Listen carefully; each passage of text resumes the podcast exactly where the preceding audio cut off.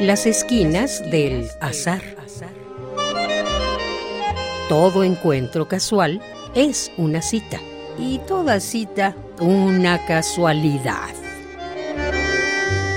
Diálogos con Oscar de la Borbolla.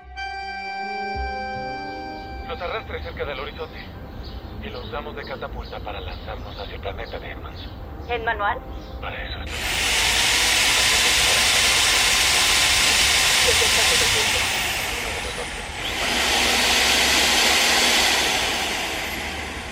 Ay, ay, creo que esta es la broca más grande que tengo. Me voy a asomar. A ver, a ver, a ver, a ver. Juan, ¿y ahora qué onda contigo? ¿Qué andas haciendo con ese taladro? Ay, eh, pues es que... Hola, Oscar.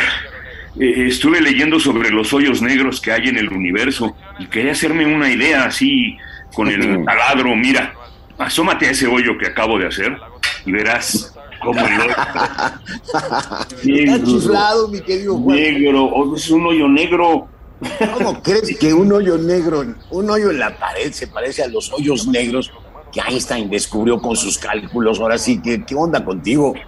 No, no, no, no, no soy tan chiflado. Digo, es una cuestión proporcional, esquemática. Eh, mira, es un hoyo y está negro, ¿no? A ver, asómate. Mm, eh, eh, está bien, Juan, me asomo. A ver, hazte para allá. Acuérdate que hay que mantener la sana distancia. Así, aléjate. No, pues, pues sí. En el fondo se ve oscurísimo. Y es un hoyo, un hoyo negro, efectivamente. Ya ves. Te gané. Ah, pues sí, tienes razón, Juan, pero es que la ciencia usa metáforas. Y pues realmente la que más le convenía al asunto de los hoyos negros o agujeros negros, pues era pues esta frase, pero es diferente. Eh, lo que dice Einstein, pero Ah, pero, pero, pero, siempre sale un pero. Siempre le sacas un pero a todos tus asuntos. Pues mira, no sé si lo hago siempre, pero en este caso, el pero, el pero sí se amerita. Pues entonces, vamos a darle crédito a tu pero y te escucho. Ay, a ver, ¿cómo son esos hoyos negros de la física?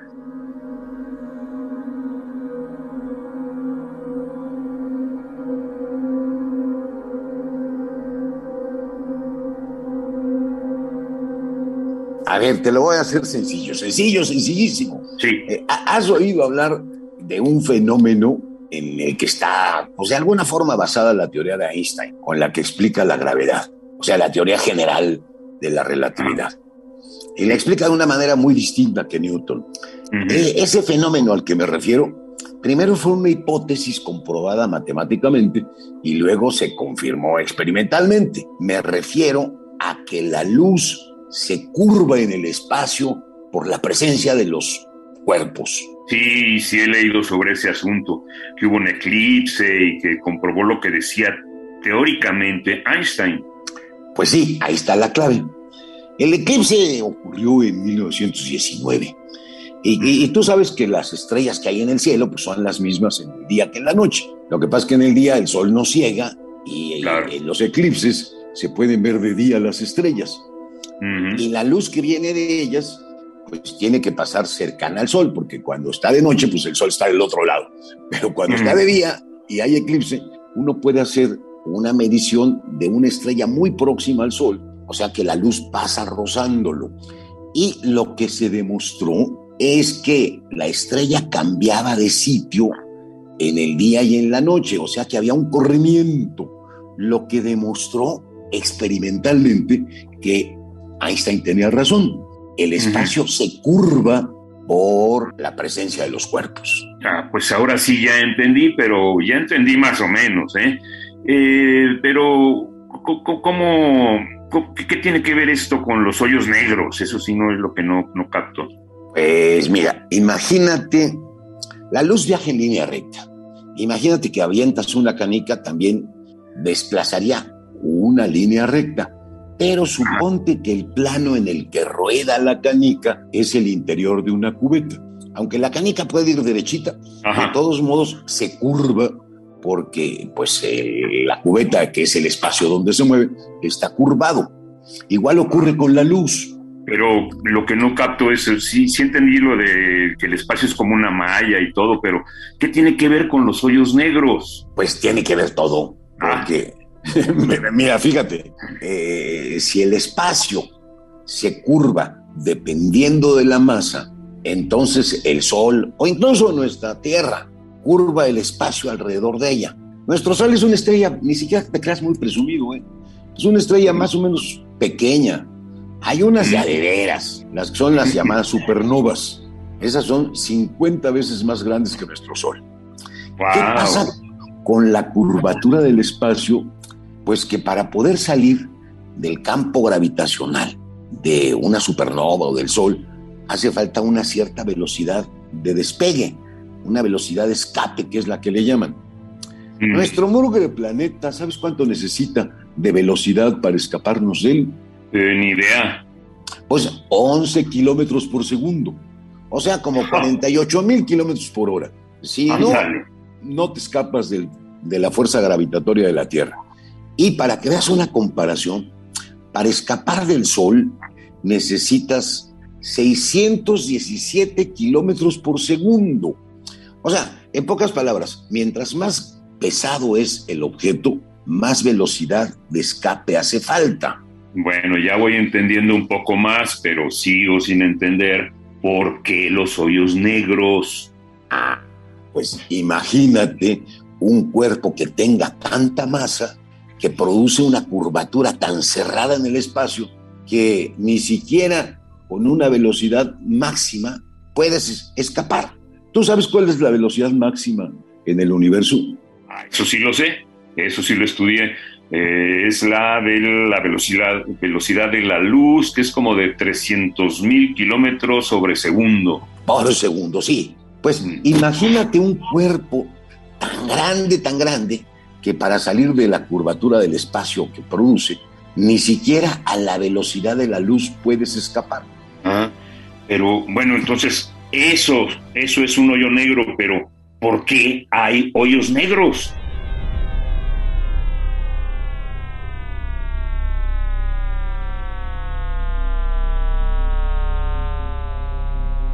Ah, pues mira, qué bueno, ya, ya, ya entendemos que el hoyo negro es eso. Ay, ay, ay, ay, ay, sí. ¿Por qué? Pues volvamos al sol. ¿Qué es lo que sucede en el Sol? Tiene tanta gravedad, o sea, está tan curvado el espacio, que provoca que los átomos de hidrógeno se compacten y se conviertan en helio. Esto provoca pues una irradiación que es la energía que sale desprendida del Sol y evita esa fuerza hacia afuera que la gravedad haga que todo se compacte. Pero algún día cuando al Sol se le acabe el hidrógeno y deje de compactarlo, volviéndolo helio, pues ya no va a haber una fuerza hacia afuera, sino una fuerza nada más hacia adentro y se va a convertir nuestro pobre Sol en una estrella, esas que se llaman estrellas enanas. Pero si nuestro Sol fuera más grande, como una supernova que te repito, son por lo menos 50 veces más grandes que el Sol, si se le acaba el combustible a la supernova, ahí sí, lo que antes medía millones de kilómetros de diámetro, de pronto implosiona, se colapsa y se produce pues una esfera de una decena de, kilómetros. Así se producen los hoyos negros. Oye, ni la luz escapa, man. Ah, no, híjole se me hace increíble. Pero hoy también he, escuchado hablar de agujeros blancos, de hoyos blancos. Sí, pues es que, mira, los hoyos negros, pues ya se sabe actualmente que están por todas partes. Por ejemplo, el centro de la Vía Láctea, ¿te imaginas la Vía Láctea que es una especie de pulpo deshilachado que va girando? ¿No? Parece una espiral así medio, medio blanda. Bueno, el centro es un hoyo negro al que llaman Sagitario A estrella. Ahí tenemos un hoyo negro y en el centro de Andrómeda hay otro hoyo negro. Y también hay una idea que tiene que ver, desprendida también de Einstein, que fue quien lo propuso, con lo que tú me dices, con los hoyos blancos. Imagínate que el espacio se cierra tanto, tanto, tanto, tanto, tanto, que de pronto rasgue el espacio y se produce un Big Bang. O sea, que la materia se tiene que salir hacia otro universo o hacia otra parte del universo. Y si el, si el hoyo negro durante mucho tiempo no engulle más materia, lo extrañísimo es que empieza a desprender rayos gamma, de lo cual se dio cuenta este Stephen Hawking, y por eso en su honor se llama la radiación de Hawking. Porque parece ser que los hoyos negros efectivamente sí pierden materia y finalmente dejan despedir algo porque la materia que contenían se está volcando hacia otro universo.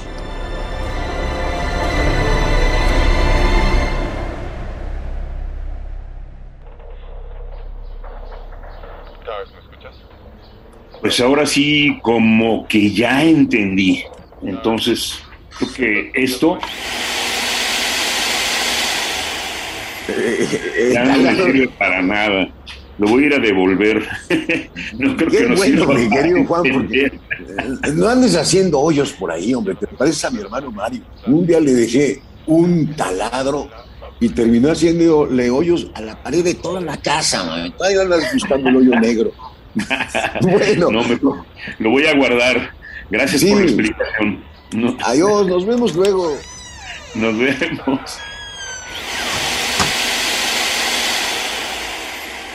Radio UNAM, en colaboración con la Facultad de Estudios Superiores Acatlán, presentó Las esquinas del azar. Todo encuentro casual es una cita y toda cita una casualidad. Voces Oscar de la Borbolla y Juan Stack. Operación Francisco Mejía. Producción Rodrigo Aguilar. Radio UNAM. Experiencia sonora.